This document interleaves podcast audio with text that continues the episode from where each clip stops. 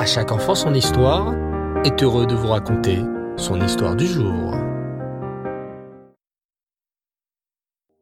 Accompagné de Aaron son frère, Moshe fit route vers l'Égypte. En le voyant, les béné Israël furent très heureux. Moshe Rabbeinu est de retour! Moshe Rabbeinu est de retour! Moshe Rabbeinu regarda les Israël et leur annonça la bonne nouvelle. Mes chers béné Israël, Hachem a vu combien vous souffriez de ce dur esclavage. Hachem m'a donc envoyé pour vous délivrer. Moshe Rabbeinu se rendit ensuite devant Paro. Paro, dit Moshe, Hachem m'a envoyé pour te dire, laisse sortir le peuple juif, il y en a assez de ton cruel esclavage. Mais le cruel Paro n'était pas prêt à accepter. Hachem. Hachem. Je ne connais pas ce Hachem. C'est moi, le Dieu, dit Paro avec orgueil. Et je ne laisserai jamais partir le peuple juif. Et puis, poursuivit Paro, je comprends maintenant pourquoi les béné Israël travaillent si lentement depuis quelque temps. Ils n'arrêtent pas de penser à leur délivrance. Puisque c'est comme ça, je vais leur ajouter encore plus de travail. en effet, les enfants, jusqu'à maintenant, les Égyptiens donnaient aux béné Israël les briques et ces derniers devaient ensuite construire d'immenses pyramides. Mais, à partir de maintenant, ricana Paro, les béné Israël devront eux-mêmes aller chercher la paille dans les champs et fabriquer les briques tout seuls. Ha ha! Le travail était épuisant et les béné Israël pleuraient très fort et se plaignaient à Moshe Rabbeinu. Depuis que tu es venu, Moshe, le travail est devenu encore plus dur. Moshe Rabbeinu se tourna alors vers Hachem. Hachem, sauve ton peuple. Hachem dit alors à Moshe. Moshe, Paro est un homme cruel et têtu. Je vais lui envoyer dix plaies terribles, et tu verras qu'à la fin, Paro laissera sortir le peuple juif. Tiens, vous les connaissez ces dix plaies, les enfants? Oui, j'en suis sûr.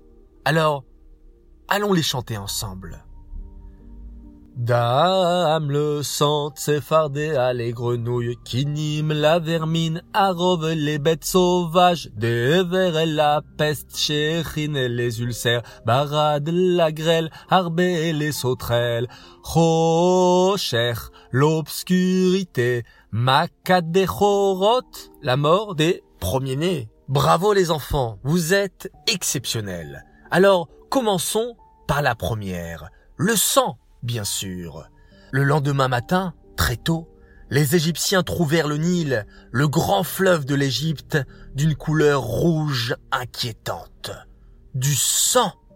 Oui, les enfants, toute l'eau du Nil était transformée en sang. Berk.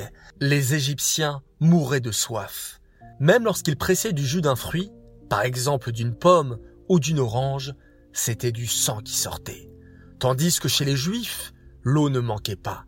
Et même lorsqu'un Égyptien buvait dans la même bouteille qu'un Juif, un miracle se produisait.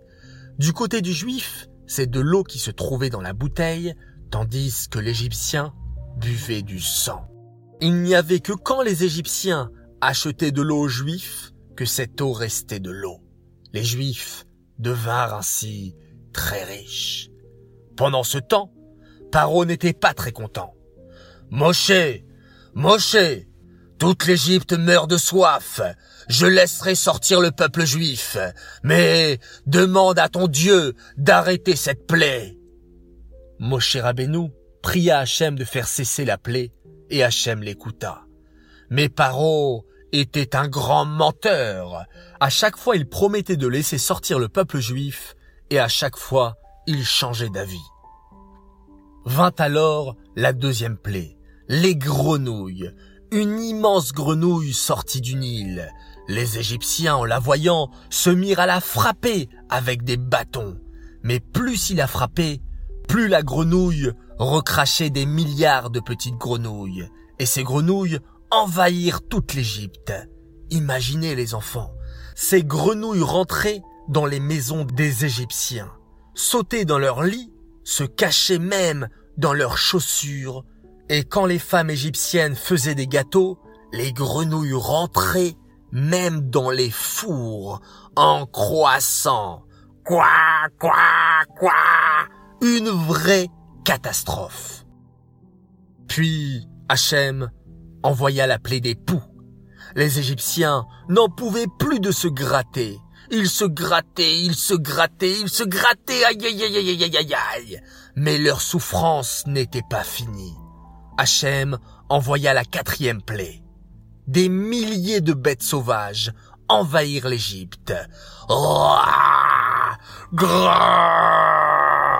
Un vrai zoo dans toute l'Égypte.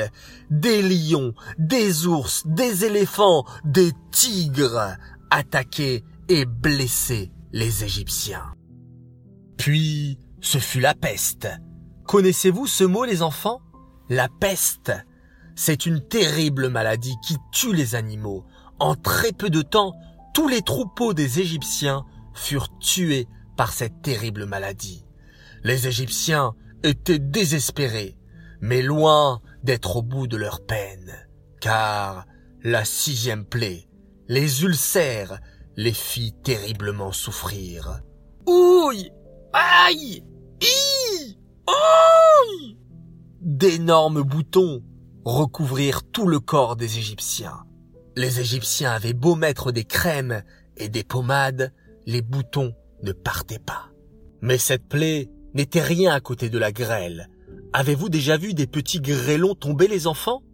Eh bien, imaginez d'énormes grêlons, des blocs de glace immenses tomber sur l'Égypte et détruire toutes leurs maisons et leurs champs. Et cette grêle n'était pas une grêle ordinaire. Oh s'écriaient les Égyptiens. Comment est-ce possible? De la glace mélangée à du feu Car oui, les enfants, pour Hachem, le feu et la glace firent la paix entre eux pour attaquer les Égyptiens. Les Égyptiens n'en pouvaient plus. Ils n'avaient plus d'animaux tués par la peste, plus de maisons détruites par la grêle. Mais maintenant, ce sont les sauterelles qui allaient les attaquer. Ces sauterelles mangèrent tout le blé des Égyptiens, toutes les récoltes et tous les fruits de leurs arbres. Les Égyptiens n'avaient plus rien à manger. Mais bientôt, la neuvième plaie arrivait. T'es-tu déjà retrouvé dans le noir? Eh bien, imagine ce qu'ont pu ressentir les Égyptiens. Pendant six jours, l'obscurité tomba sur l'Égypte. Les Égyptiens ne voyaient plus rien. Ils ne pouvaient même pas bouger un bras ou une jambe.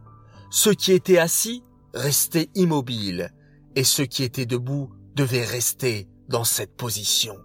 Et pire que ça, durant cette plaie de l'obscurité, les Égyptiens entendaient de drôles de bruits, des portes qui s'ouvraient et qui se refermaient. Et ils ne pouvaient même pas bouger pour intervenir. Quels étaient ces drôles de bruits, les enfants?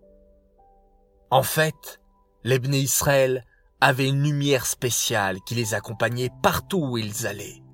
Et l'Ebné Israël avait reçu un ordre d'Hachem avant de quitter l'Égypte, prendre avec eux toutes les richesses des Égyptiens. Donc, l'Ebné Israël était en train d'ouvrir tous les placards et les armoires des Égyptiens pour voir où étaient cachés leurs trésors. Mais bien sûr, il ne touchait à rien, car ça aurait été du vol et Hachem ne leur avait pas encore autorisé. Plus qu'une plaie, les enfants. La plaie numéro 10. Mais pas n'importe laquelle. La plus terrible, la dernière, celle de la mort des premiers-nés. Vous voulez savoir ce qu'il s'est passé? Vous en saurez plus au prochain épisode. Voilà les enfants, l'épisode numéro 4 de l'histoire de Pessar est terminé. J'espère que cela vous a plu. Alors maintenant, place à la question. écoutez bien. Qui va accompagner Moshe Rabbeinu chez le roi Paro? Réponse 1. Son beau-père Yitro Réponse 2. Personne. Moshe Rabbeinu va aller tout seul chez Paro. Ou bien réponse 3. Son frère Aaron. 1, 2 ou 3. Haraba. Bonne chance à tous et à toutes. Pour la question d'hier, qui était comment s'appelait la femme de Moshe Rabbeinu, il fallait me répondre réponse 2. Tsipora, vous avez été très très très très très nombreux à me donner la bonne réponse, presque 200 bonnes réponses, c'est extraordinaire.